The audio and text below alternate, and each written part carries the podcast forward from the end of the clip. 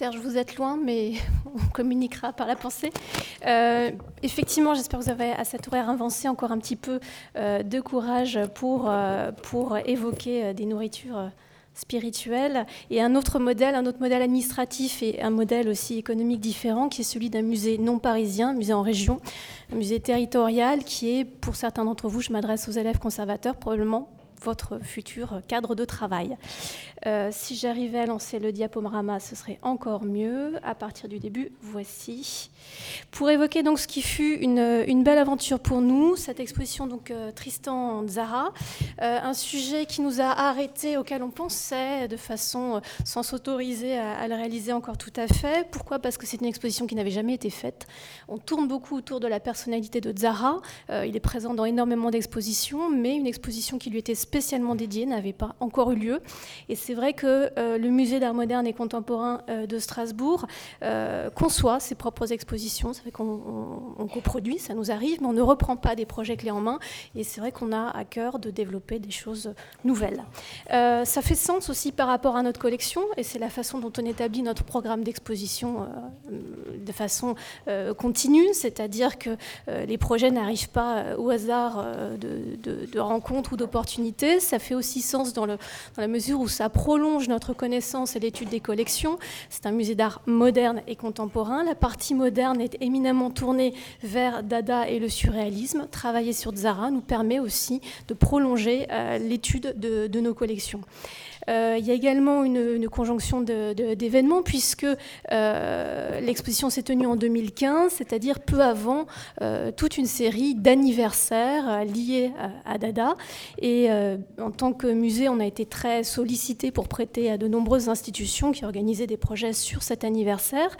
Et on a voulu peut-être un peu ouvrir le feu, c'est-à-dire précéder euh, toutes ces manifestations, ne serait-ce que pour que les œuvres soient, soient disponibles, puisqu'après on est plutôt généreux dans nos prêts, elles sont parties euh, dans, beaucoup, euh, dans beaucoup de musées, européens principalement, mais ça nous a permis d'être un petit peu en avance sur ce, sur ce, sur ce timing-là. L'autre, je vais vous montrer voilà, l'entrée de l'exposition avec le doigt Dada qui pointe à l'entrée de l'exposition. et puis, c'est un projet qui s'insère aussi dans une programmation, je disais, plus générale. Musée d'art moderne et contemporain, ça veut dire que les deux euh, secteurs de collection sont représentés dans notre programme, à une fréquence qui n'est pas la même. Euh, très objectivement, ça coûte plus cher euh, de préparer une exposition d'art moderne. les prêts sont plus longs à négocier, les budgets d'assurance, tout ce qu'on a évoqué, sont aussi une réalité. ce qui ne nous empêche pas, effectivement, d'avoir sur, sur une année des moments où euh, des projets modernes et contemporains se rencontrent, ce qui est toujours intéressant parce qu'en fait, nous, on n'a pas un tarif ou une entrée spécialement dédiée aux expositions. On a une entrée unique, ce qui nous permet de croiser les publics. Donc en même temps que Tristan Zara, euh, ben, notre public a pu découvrir une exposition d'art contemporain consacrée à Valérie Favre et il ne vous aura pas échappé sur cette image qu'on avait encore un petit souvenir de Daniel Buren aussi. Donc ça permet aussi de, ben, voilà, de ne pas venir exclusivement euh, pour, pour un nom, euh, mais peut-être de découvrir parfois même par hasard euh, une chose que l'on ne connaît pas. Alors comment, comment se, se joue la, la, genèse de l'exposition? Il y a d'abord la décision, ça n'a peut-être pas été euh, évoqué en ces termes pré, précédemment, mais c'est vrai que nous, on n'est pas complètement indépendant, on a une tutelle, on a un élu, donc annuellement on va présenter nos projets en disant voilà, on aimerait bien organiser une exposition sur Tristan Zara, donc là vous avez un visage avec des sourcils qui se froncent, Tristan Zara, et puis quand on ajoute derrière, ça va coûter 500 000 euros, je pense qu'il faut une certaine conviction dans la défense du projet.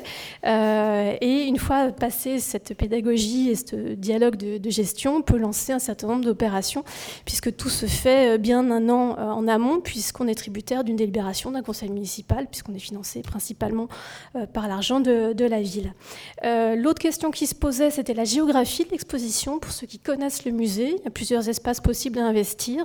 On a une grande salle d'exposition euh, qui euh, est un grand plateau, euh, vide et dégagé. Donc l'investir, c'est possible, mais c'est un coût scénographique, 6 mètres 50 sous plafond, etc. Donc on s'est dit, tiens, on a aussi des salles qui existent, qui servent habituellement à présenter nos expositions de support fragile ce dont on parle présentement. Euh, donc pourquoi ne pas repenser autrement ce parcours sur, sur deux étages, ce qui ne nous a pas empêché de faire appel néanmoins à, un scénographe. Selon les mêmes procédures euh, évoquées précédemment, euh, il va de soi qu'on fait travailler trois scénographes, on rémunère aussi trois scénographes. Hein. C'est-à-dire que le perdant n'a pas tout perdu, c'est aussi, ça fait partie du budget de, de l'exposition. Et donc ce scénographe donc, qui est Frédéric Casanova. J'ai apporté d'ailleurs ce que c'est un avant-projet sommaire pour les élèves euh, qui ont envie de regarder. Euh, on a eu vraiment une belle qualité de, dialogue avec lui euh, parce qu'il a, compris qu'on était aussi dans un, dans un projet qui se passe dans un musée avec un artiste qui n'était pas spécialement attiré par les musées. Hein. C'était l'écueil à éviter à tout prix de muséifier outre mesure quelqu'un qui n'a pas dit que du bien des musées. Et effectivement, il fallait avoir ça à l'esprit. L'équipe de travail donc c'était évidemment donc Serge Fauchereau, qui est commissaire général de l'exposition, historien de l'art, historien de la littérature. On a fait appel à Henri Béard, qui est l'éditeur des œuvres complètes de, de, Tristan Zara, euh, parce qu'il fallait cette connaissance euh, absolue euh, étendue euh, d'une œuvre qui ne fait pas partie des programmes scolaires, d'une œuvre qui n'est pas éditée en Pléiade, qui n'est plus éditée d'ailleurs, les, œuvres complètes, on les trouve plus. Donc on, est parti quand même avec un certain nombre de difficultés au départ, en se disant bah, il n'est que temps de remettre dans la lumière cette, cette écriture, cette parole. et pour ce faire, il fallait des alliés. Les alliés ont été la bibliothèque littéraire Jacques Doucet, puisqu'il y a eu plusieurs donations successives qui ont été faites du, du, de fonds d'archives qui, euh, sont donc euh, conservés à la bibliothèque littéraire Jacques Doucet. Les musées, je, tiens tout spécialement à mentionner les musées roumains euh, qui nous ont ouvert leurs portes et leurs collections pour donner une visibilité ben, aussi à ce paysage qui, baigne les 20 premières années de la vie de, de, Tristan Zara et les liens jamais démentis entre Zara et la Roumanie, pas qu'épistolaire, il y a des échanges aussi, et puis retrouver les Roumains de Paris qui a été un autre cercle aussi, et la famille euh, et ça c'est également euh, à Serge que l'on, que l'on doit cette, euh, cette ouverture sur des, sur des fonds et des œuvres qui n'avaient pas été montrées. Donc pour nous c'était intéressant aussi d'avoir cet aspect inédit. si là on a quelques éléments littéraires, faire une exposition dans un musée d'art d'un poète, euh, évidemment la littérature en fait partie. Euh, on a réussi quelque part son pari quand en sortant l'exposition, le visiteur a envie d'aller lire un livre de Tristan Zara. Quelque part c'est ça. Au point qu'on avait même eu un petit partenariat avec euh, la librairie indépendante strasbourgeoise qui est la librairie Kléber, qui avait installé une grande table. On avait dit bah, écoutez, on vous met votre logo, etc. Et il nous a mis tous les livres à disposition. Certains ont été volés, ce qui est bon signe quelque part puisque c'est-à-dire que les gens sont partis en ayant envie de euh, lire cette, cette écriture.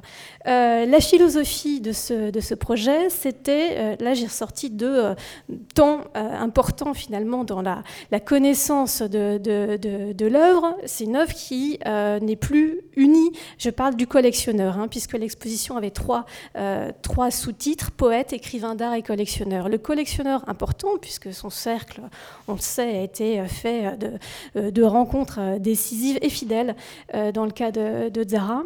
Euh, ben, cette collection elle a été disséminée. Donc notre projet n'a pas été de façon utopique de réunir ce qui ne pouvait pas l'être, mais de rester dans l'esprit, dans l'esprit d'une collection, dans l'esprit d'un écrivain d'art également, tout simplement avec des choses documentées. Quand on a une photo, par exemple, de Zara à son bureau avec ses collections, avec au mur un, grand papier collé de Picasso qu'on a cherché partout et qu'on ne trouve plus, eh bien on peut trouver un autre papier collé de Picasso. Et c'était un petit peu un des principes donc, de cette exposition dont la philosophie était d'éviter effectivement ce, euh, ce, qui était impossible à réunir, le fétichisme, et puis euh, je dirais, euh, peut-être ne pas s'apesantir outre mesure sur ce qui était, entre guillemets, le plus connu.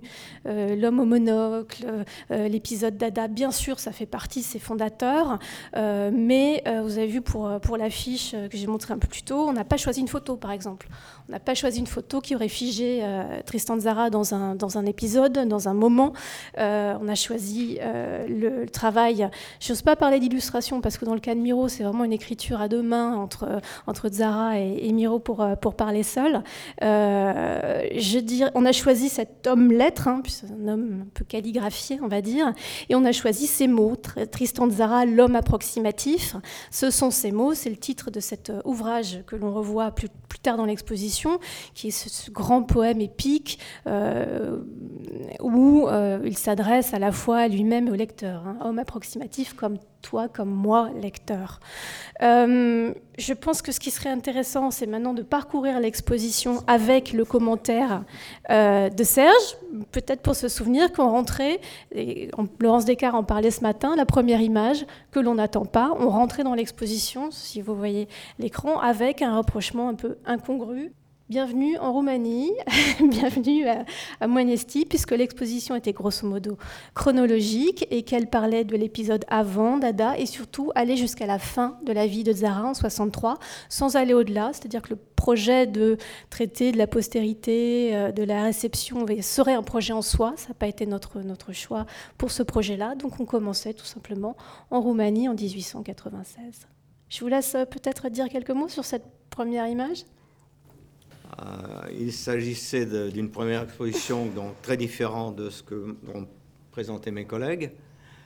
Il s'agissait d'une première exposition de montrer un, homme et un, écrivain fort peu connu, ou alors à coup de clichés.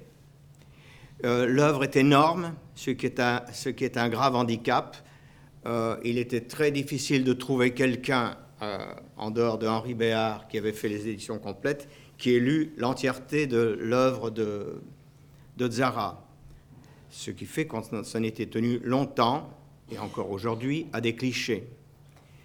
Euh, pour cela, ben, puisqu'on en est à euh, au ce début du siècle en Roumanie, se demander, comme vous l'avez présenté tout à l'heure, qu'est-ce qu'il a véritablement vu, et non pas qu'est-ce qu'on dit qu'il a vu eh bien, ce qu'il a vu, c'est ça, c'est-à-dire des choses assez peu euh, surréalistes ou dadaïstes.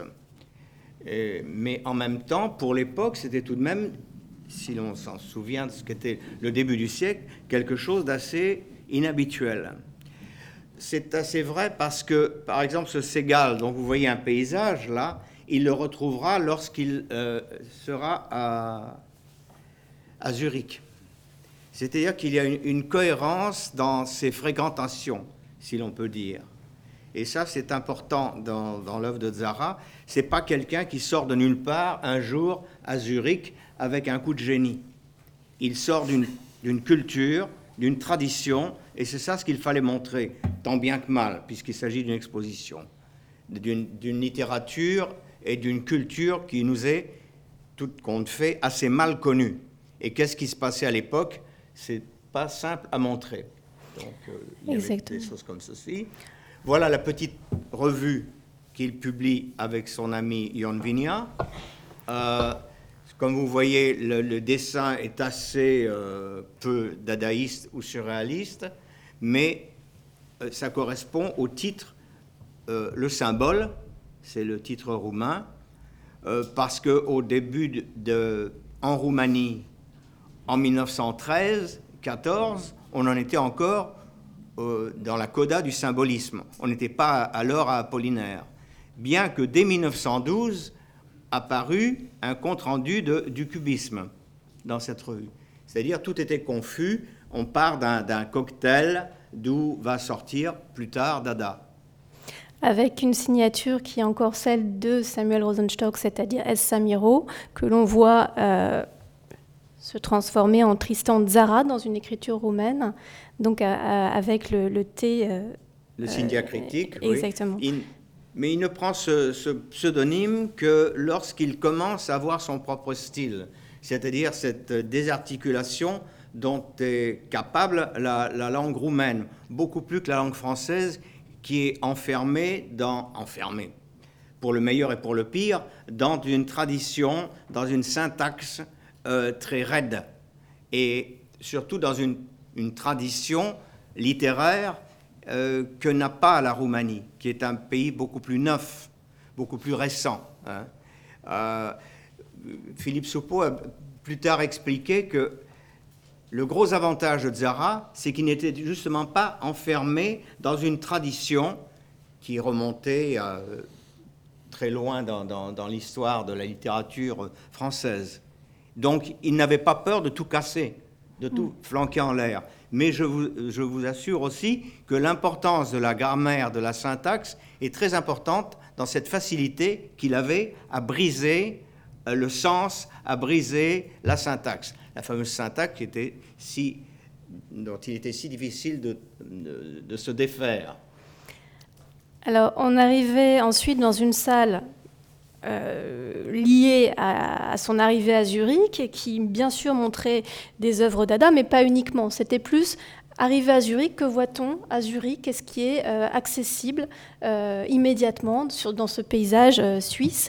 Qu'est-ce qui, est, qu'est-ce qui fait le monde de Tristan Zara, y compris dans ses correspondances, puisqu'il écrit déjà à bon nombre d'interlocuteurs? Mais c'est là où je vous rejoins, monsieur mon voisin, de, montrer qu'est-ce qu'il a vraiment vu, qu'est-ce qu'il y avait là-bas sur place. C'est bien le signe que nous sommes contemporains en, examinant deux œuvres distantes d'un siècle et plus. Euh, qu'est-ce qu'il a vu? Eh bien, il a vu des œuvres, par exemple, de Augusto Giacometti, par le sculpteur l'oncle, euh, qui était et encore euh, tributaire du, symbolisme. Qu'est-ce qu'il a pu voir? Il a pu voir aussi les débuts du cubisme. Et c'est là qu'il rencontre des gens importants comme Harpe, qui, va beaucoup l'épauler tout au long de, je dirais même de sa vie. Hein. Euh, c'est ça, c'est une chose importante à constater. Il ne sort pas de rien. Et il avait là un terreau où il a pris racine, si j'ose dire. Alors, on est dans une salle donc, qui va aussi évoquer cette, euh, cette période du, cabaret, euh, du cabaret Voltaire, avec euh, évidemment ce, ce, cœur bruyant dont le musée n'est pas le meilleur terrain pour, en, pour rendre compte, on en a toute conscience. Le, scénographe donc, a proposé à plusieurs endroits, mais pas dans une salle comme ça, des, points, des points sonores. C'est vrai que Tristan Zara, je disais, mort en 63, c'est aussi quelqu'un qui a connu un moment euh, l'image, euh, la télévision, euh, qui a connu la radio. Donc bien sûr, on voulait incarner aussi le personnage par, par ce biais-là. Mais pour cette période-là, Zara laissait pas tellement le soin aux autres de déclamer ses poèmes. Hein. Il était avant l'heure un performeur lui-même et se mettait en scène dans ses séances du cabaret Voltaire. Donc là, il a peut-être fallu penser autrement. C'est la raison pour laquelle, en termes de médiation, par exemple, on a profité des, bah, des premiers dimanches du mois qui sont des dimanches de gratuité, de grande affluence dans le musée, pour avoir des comédiens dans les salles donc on pouvait lire le manifeste, on pouvait aussi entendre à ce moment-là aussi des instruments de musique un peu improvisés euh, par cette troupe de théâtre qui nous livrait pas tout, c'est-à-dire qu'on est allé un peu à la confiance, en disant bah, là vous avez un emplacement et un horaire, et puis on a parfois découvert aussi ce qui pouvait se passer, et euh, ça nous a obligés aussi à repenser un petit peu nos pratiques de médiation, pas toujours complètement euh, au cordeau. Je précise une chose sur la, scénographie que l'on a vu apparaître au préalable. Dans, de façon très pragmatique, dans le cahier des charges qui était confié au, scénographe, il y avait réutilisation des matériaux qui étaient déjà disponibles et ceux qui étaient créés devaient pouvoir aussi être utilisés. Donc tout ce qu'on a créé, il y avait beaucoup de vitrines. On parle de mètres carrés depuis le début. Alors nous, on est sur 700 mètres carrés. Euh, c'est plutôt les mètres linéaires en fait qui sont significatifs dans une exposition comme ça.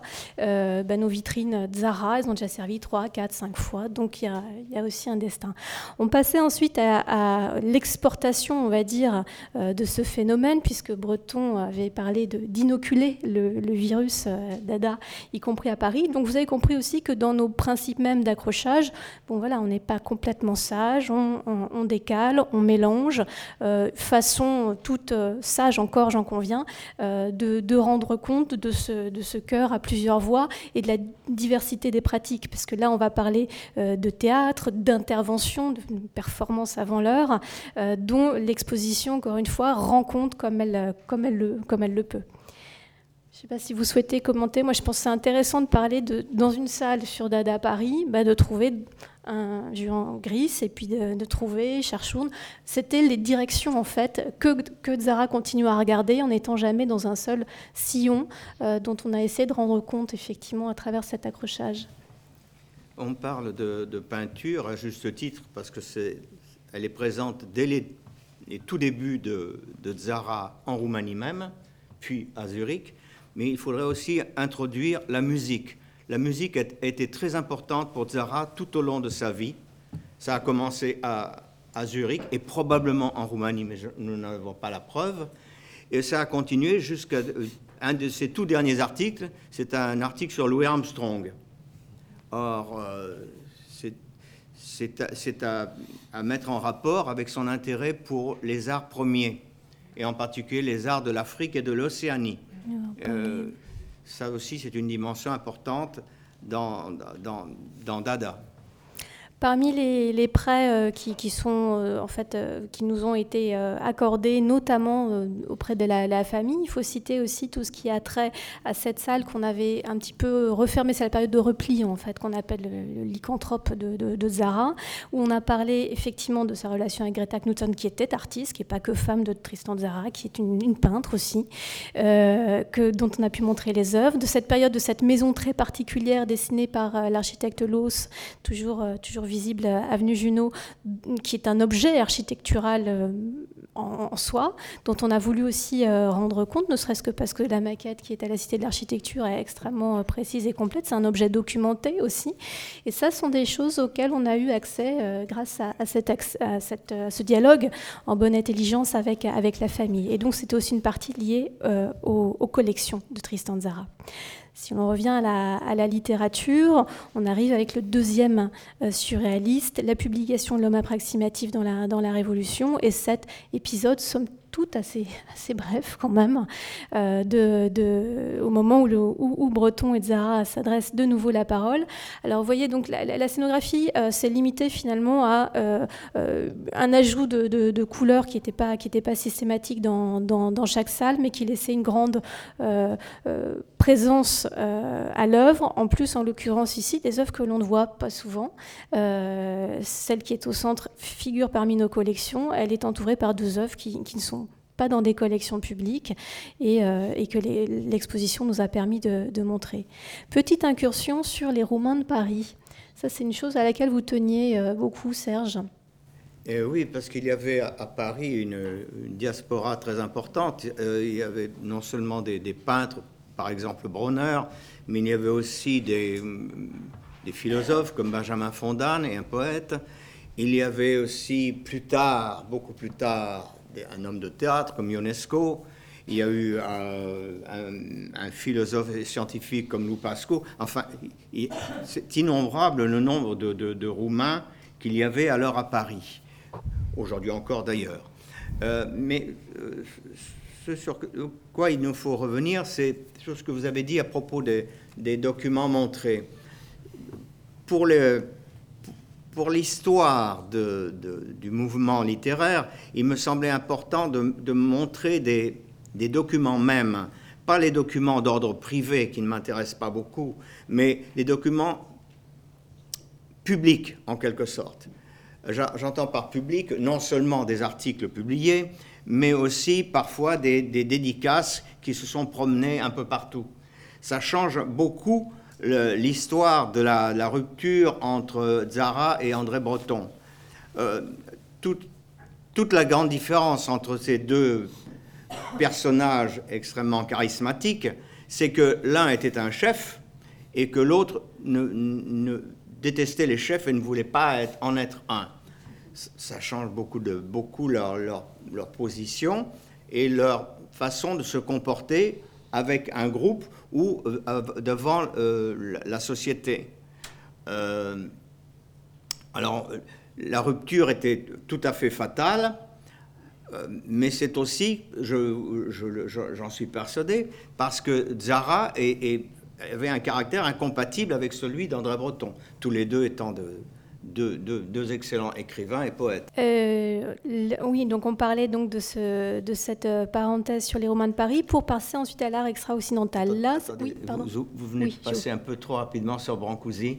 Oui, je sais, mais il y a C'était l'autre roumain de Paris. Ah, ah, il y avait deux, deux roumains à Paris à l'époque de l'entre-deux-guerres. C'était Zara pour la littérature et, et, et Brancusi pour la sculpture ce n'est pas par hasard si tous les deux étaient extrêmement proches et s'ils ont euh, non pas collaboré, mais si euh, Zara a écrit sur Brancusi et si l'autre le tenait en haute estime.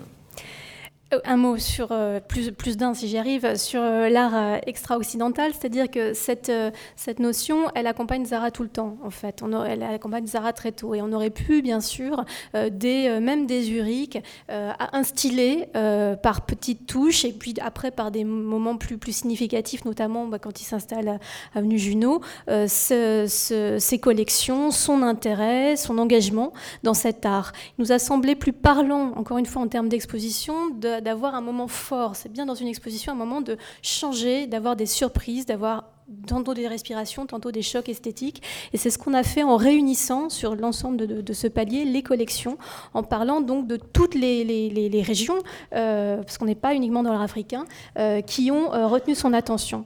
Vous voulez hein, Oui, je, je crois important dans une exposition, pour ce qui me concerne, les changements de rythme. Avoir pour le, visiteur des, surprises visuelles avant même de prendre connaissance de ce qu'il a sous les yeux. Euh, parfois euh, euh, un accrochage serré, parfois un accrochage très, très souple, très, j'allais dire très, très vide. ça peut surprendre beaucoup, mais c'est utile, je crois, pour le déroulement d'une exposition. selon ce rythme, vous pouvez avoir l'impression d'une très grande exposition, ou d'une très petite au contraire, quel que soit le nombre. Ce qui fait que le nombre ne compte pas toujours, c'est aussi la façon dont vous l'exposez et la façon dont est votre exposition. Ceci dit, sans tenir compte forcément, vous l'avez dit tout à l'heure, de la chronologie. Et ça, je le crois aussi. Donc ce, palier, on réunissait donc les, continents, l'Afrique, l'Océanie, l'art mésoaméricain, tous ces, types de collections euh, qui avaient été prêtées de façon exceptionnelle. C'est la première fois aussi dans, le musée qu'on accueille ce, type d'objet. On rentrait ensuite dans la période des guerres, beaucoup plus difficile, on va dire, à, accompagner euh, en termes d'œuvres. Là encore, euh, bah, vous avez osé un certain nombre de rapprochements. Euh, un même mur montrait par exemple un travail de une œuvre de Francis Gruber et d'André Masson. De la même façon, ce qu'on a vu tout à l'heure entre, entre Segal euh, et, euh, et l'artiste romain dont le nom bien sûr m'échappe, c'était ces directions différentes dans lesquelles Zara peut regarder. Les œuvres sont de la même année, de la même époque, mais rentrent dans des choses, dans des, familles, euh, dans des, euh, des, courants artistiques très différents qui, trouvent, euh, on va dire, qui sont réconciliés sous la plume et sous le regard de Tristan Zara. Donc c'est ce qu'on a montré dans cette, dans cette salle-là, qui faisait état évidemment aussi de son, de son amitié avec, avec Picasso. Je crois que bon gré mal gré, il nous faut évoquer la question politique parce que Zara avait deux casseroles. La première, c'était l'inimitié des surréalistes lorsqu'il a rompu avec, avec eux. Et ça, c'est durable. Je crois que ça dure encore. C'est les, les, surréalistes de la 25e génération. Mais il était aussi, euh, euh, je crois, ostracisé à cause de ses prises de partis politiques. Le Parti communiste en particulier. Euh, ça, on lui, en, voulait beaucoup, comme on en a voulu aussi à, Aragon, mais pas de la même façon. Pour Aragon, c'était franc. Pour Zara, c'était beaucoup plus sournois. C'était sournois parce qu'on était très mal informé aussi de ses prises de position. Euh, sa prise de position, son, engagement politique précis auprès du Parti communiste, c'était après la guerre. Euh, ce qu'on oubliait. Et il, y est resté communiste, mais euh, on l'évoquera peut-être plus tard, il a effectivement parfois rompu avec ce parti-là. On y reviendra si vous voulez bien, parce que c'est un point important qui explique pourquoi un homme est aimé ou pas aimé. Je ne parle pas de l'écrivain, l'écrivain en prend pour son compte euh, plus tard. Alors cette question, euh, oui, euh, ou de l'engagement, plus qu'un homme engagé, c'est un homme courageux, euh, Tristan Zara, qui continue à avoir une activité, y compris souterraine, pendant les périodes les plus sombres. L'objet le plus fétichiste, si, l'on ose dire, le plus personnel qu'on ait pu montrer dans l'exposition, c'est cette carte d'identité, où on voit que de profession d'homme de lettres, il est né à Moinestiès dans le Tarn, donc en fait il, en vient effectivement à être, voilà, à changer de lieu de, de lieu de naissance pour faire pièce en quelque sorte aux, condamnations de, publication comme Je suis partout, qui pendant la guerre s'occupait de dénoncer un tel ou un tel comme étant un dangereux terroriste. Et Zara était parmi ceux-là et était condamné et poursuivi. Alors, les, deux euh, dernières salles de l'exposition avaient vocation justement à montrer ces directions euh, dans lesquelles il regarde, c'est-à-dire qu'on en vient à, montrer euh, des gravures de James Ensor, des, les Barbus Müller, cet art qui s'appelle pas encore brut, qui, retient son attention, cet objet curieux qui a valu beaucoup d'explications, enfin de, questions de la part de nos, de nos visiteurs, puisque effectivement Forestier voulait raconter peut-être l'histoire de l'exil dans, cette... Oui, euh, pendant la guerre, il s'est trouvé, comme Éluard, euh, caché dans un, asile psychiatrique. Et là, il a pris contact directement avec les, aliénés. Il a écrit tout un petit livre qui s'appelle Parler seul, euh, qui est un, un, livre très intéressant parce que c'est dédié parfois à certains aliénés Peut-être a-t-il utilisé cette euh, technique de déconstruction du langage grâce à eux, technique qu'il avait déjà depuis fort longtemps, mais euh, qui, euh, qui était alors un peu en avance sur son temps. On ne n'écrivait pas à partir d'aliénés. On pouvait s'inspirer des dessins depuis, depuis longtemps, on savait cela depuis bien avant la guerre, mais pour ce qui est de l'écriture, on n'en on en tenait guère compte semble-t-il. Bon, on a parlé effectivement des, lien chaotique. Il va nous falloir finir. Avec, on va, on va terminer. On va poser quelques questions. Très bien. En gardant peut-être les, les, les, dernières salles qui étaient, on va dire, le feu d'artifice de ces éditions de bibliophiles, encore peut-être une fois liées au, quelque part au déficit d'image de Tristan Zara, sont des éditions qui n'ont pas inondé le marché, sont des très beaux ouvrages euh, que l'on a montrés, plus ces, ces, amitiés, je disais, fidèles euh, avec un certain nombre d'artistes. Et on a parlé euh, voilà, de l'affiche de l'exposition. On a parlé tout à l'heure de la question de la première image. Moi, je pense que ce qui est important, c'est aussi la dernière image d'une exposition, c'est-à-dire la persistance un peu rétinienne. La dernière image, c'était d'abord du son, à vrai dire, pas une image, puisque on quittait l'exposition au son de la chanson d'Ada, et hein, des tonitruants euh, manger du veau et autres joyeusetés. Et le dernier, la dernière image, quand on quittait l'exposition, était celle-ci, dont vous nous faites un commentaire, Serge, peut-être? Oui, deux vieux messieurs qui sont en train de faire les clowns dans le jardin de l'un d'eux à, Meudon. Euh, c'est Harp et Zara. Ce qui est touchant dans l'affaire, c'est que Zara, qui est à quatre pattes en train de faire je ne sais quoi, euh, devait mourir quelques semaines plus tard. Et ça, c'est un signe, un signe à la vie qui est très important, euh, un signe de, un pied de nez, un signe d'indépendance. Indépendance qu'il avait d'ailleurs montré, ce qu'on ne sait pas, il a condamné l'intervention soviétique en 1956 ce qui lui a valu d'être ostracisé par son, parti euh, pendant plusieurs mois, pendant plusieurs mois, pardon, plusieurs années. Et un peu plus tard, ce qu'on n'imagine pas, et ce que je n'imaginais pas, moi qui étais alors sous les drapeaux, c'est qu'il avait signé le manifeste des 121. Ça, on oublie ça. Mais aussi, on a oublié beaucoup ce que c'est que ce manifeste des 121. C'était l'appel à l'insoumission pour ceux qu'on envoyait en Algérie. Voilà, et ça, c'est quelque chose qui m'est apparu beaucoup plus tard, beaucoup plus tard, puisqu'il y avait la censure en France et qu'on n'avait pas le droit de faire connaître ces choses-là.